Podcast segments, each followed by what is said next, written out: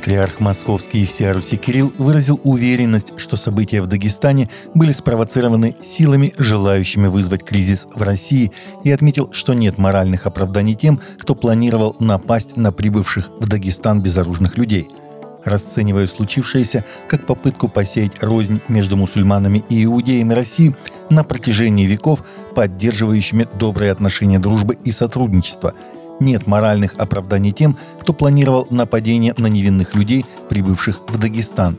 Они не несут и не могут нести никакой ответственности за происходящее на Ближнем Востоке.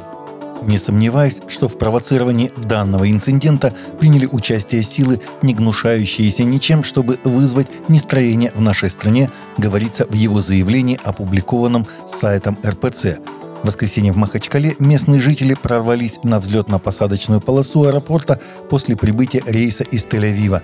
Сообщалось, что прорвавшиеся предположительно искали прилетевших граждан Израиля, начались беспорядки.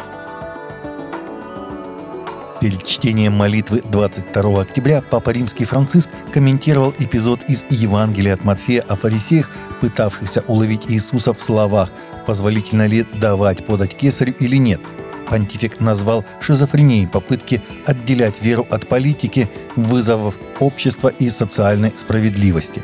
«Это ловушка», — пояснил папа. «Если Иисус скажет, что налог имеет законную силу, тем самым он встанет на сторону политической власти, которую не поддерживает народ. А если скажет, что не надо платить, его могут обвинить в восстании против империи. Однако он избегает этой ловушки. Он просит показать ему монету с изображением кесаря и говорит «Итак, отдавайте кесарева кесарю, а Божие – Богу».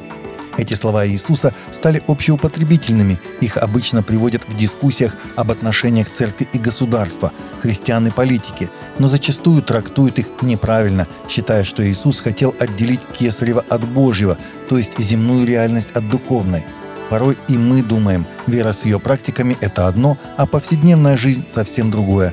Но это вовсе не так.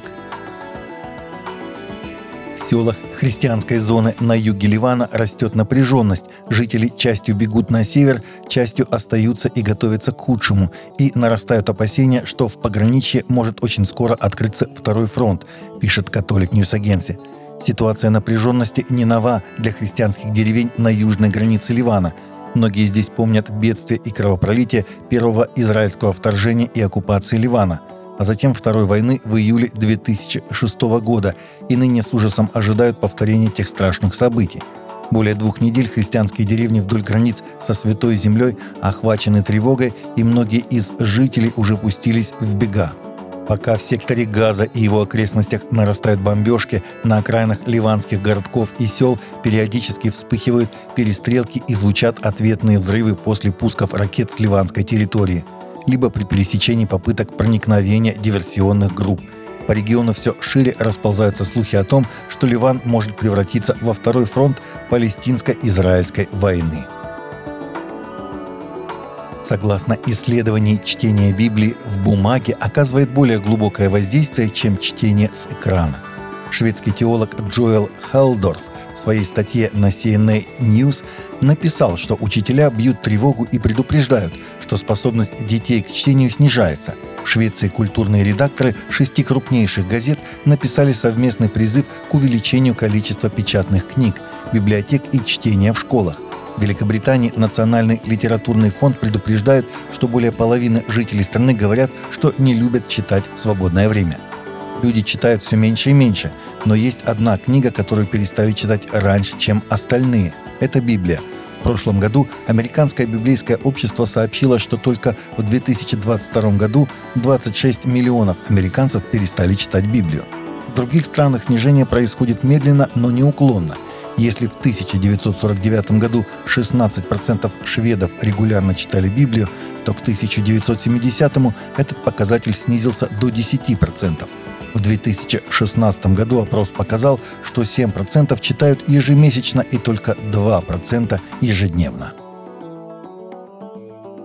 Более 350 глухих людей из 32 стран собрались с 4 по 11 октября в испанском городе Лорет-де-Мар на шестую Всемирную конференцию Ассамблеи Бога глухих. Это была первая конференция такого рода, проведенная в одной стране и в преддверии Всемирного конгресса Ассамблеи Бога. Последняя состоялась в Мадриде всего на следующий день после завершения работы конференции для глухих. Так что некоторые участники воспользовались шансом посетить более масштабное мероприятие для делегатов практически всех стран мира – Собрание глухих христиан, посвященное теме реки живой воды, было не только местом для богослужения и общения, но и форумом для обсуждения таких тем, как наполнение Святым Духом, трудности на пути выполнения евангельского поручения и достижения миссии. Таковы наши новости на сегодня. Новости взяты из открытых источников. Всегда молитесь о полученной информации и молитесь о страждущих.